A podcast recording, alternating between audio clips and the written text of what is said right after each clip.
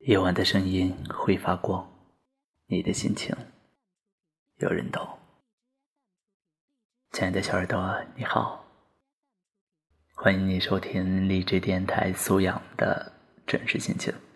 我是素养，依然在中国兰州向你问好，感谢你深夜的守候。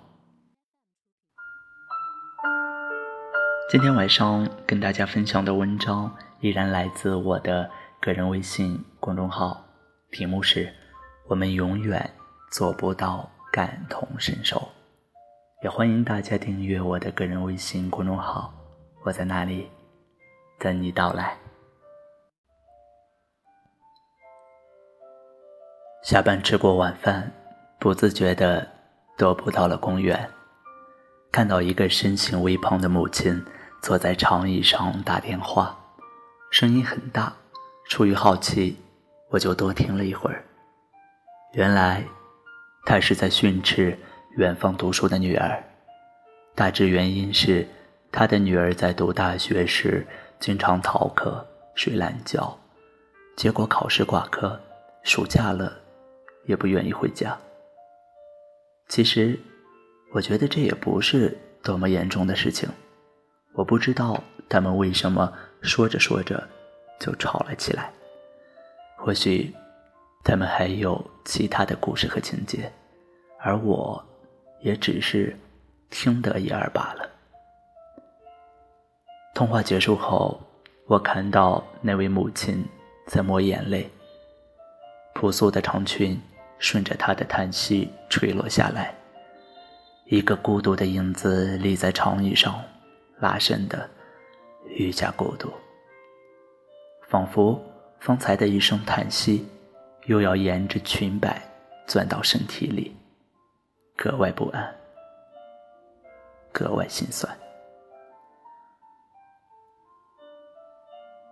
我小时候在农村上学，五岁就去读了一年级，由于个头小，走路也跟不上其他的小朋友。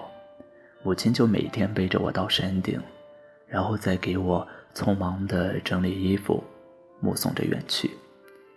那时候，我只需要每天开心的玩耍，然后考试顺带着拿到班级前三名就可以。无论回家还是在学校，都不用担心任何事情，更不会焦虑。当然，那个年纪里根本不懂什么是忧愁，就像那时候。不懂得感恩一样。母亲是个爱笑的人，做饭偏咸，喜欢看大戏，还能偶尔唱两嗓子，也喜欢讲故事。那个时候，我和妹妹的睡前故事都被母亲包揽了。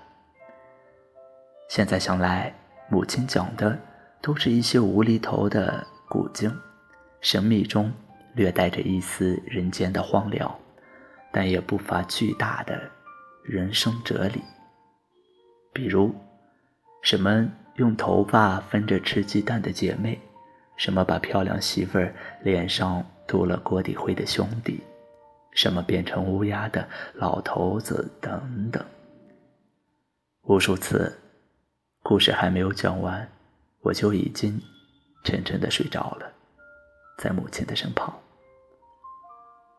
那些日子，我从来不去思考什么是快乐，因为我每天都停留在幸福的港湾，像一张巨大的网，肆无忌惮地捕捉着人间的所有温暖。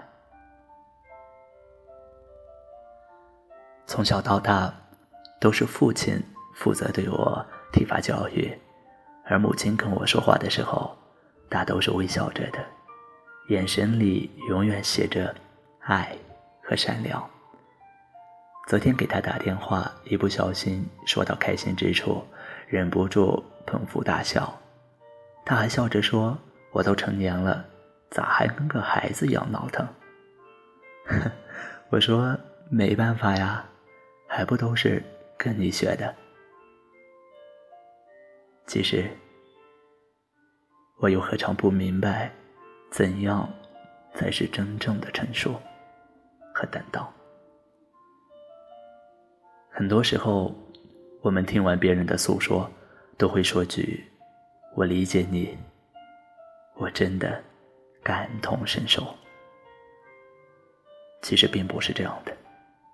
比如，我无法理解那位公园长椅上和女儿吵架的母亲，她会有着怎样的复杂心情，也不会感同身受着我给自己的母亲打电话时，她到底。有着怎样的全部想法？他从未说出口的话，又有多少呢？爱情也是如此。你深爱着的对方，不见得就会感同身受你所有的深沉而又热烈的爱啊。有些喜欢，注定是一厢情愿。有些眼泪，注定无人能见；有些叹息，也只好独自承担。有时候你不说，他就永远不会知道；有时候你说了，他也不会感同身受。这样的逻辑，男女都一样。我们只能是自己站在自己的立场上去思考。或者去感受。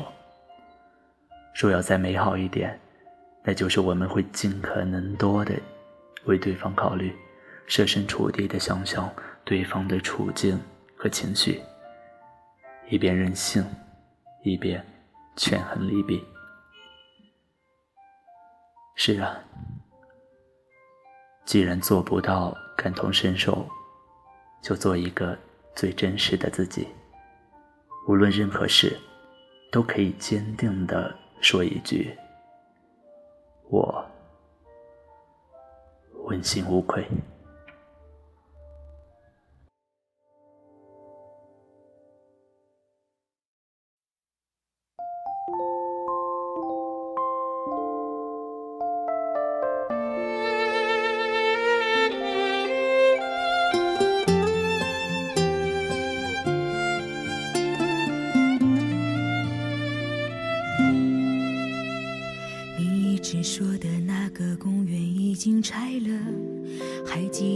着秋千日子就飞起来。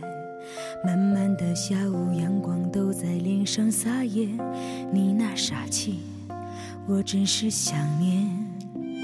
那时候小小的你还没学会弹琴，谁又会想到他们现在喊我女王？你哈哈笑的样子倒是一点没变，时间走了。谁还在等呢？这杯咖啡忘了加糖，真不是我那么伤感。世界太复杂，你说单纯很难，我当然都明白。可是呀，只有你曾陪我在最初的地方，只有你才能了解我要的梦从来不大。我们没有在一起，至少还像情侣一样。我痛的、疯的、伤的，在你面前哭得最惨。我知道你也不能带我回到那个地方。你说你现在很好，而且喜欢回忆很长。我们没有在一起，至少还像家人一样。总是远远关心，心远远分享。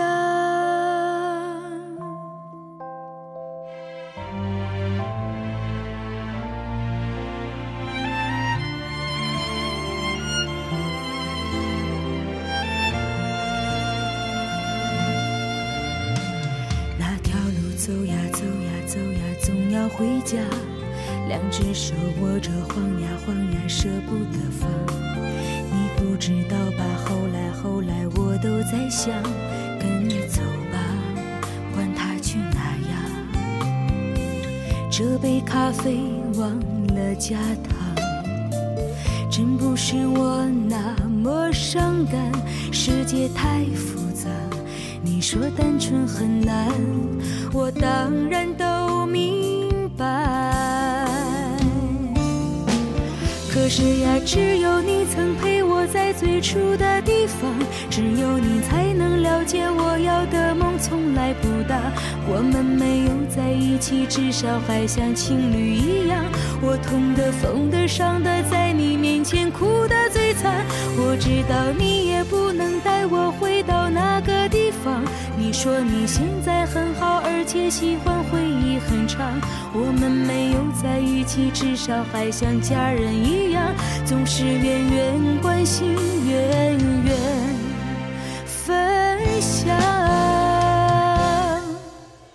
可是呀，只有你曾陪我在最初的地方，只有你才能了解我要的梦从来不大。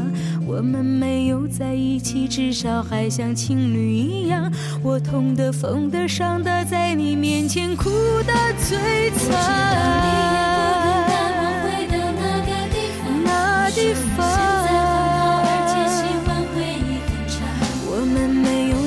一起，至少还像家人一样，总是远远关心，远远分享。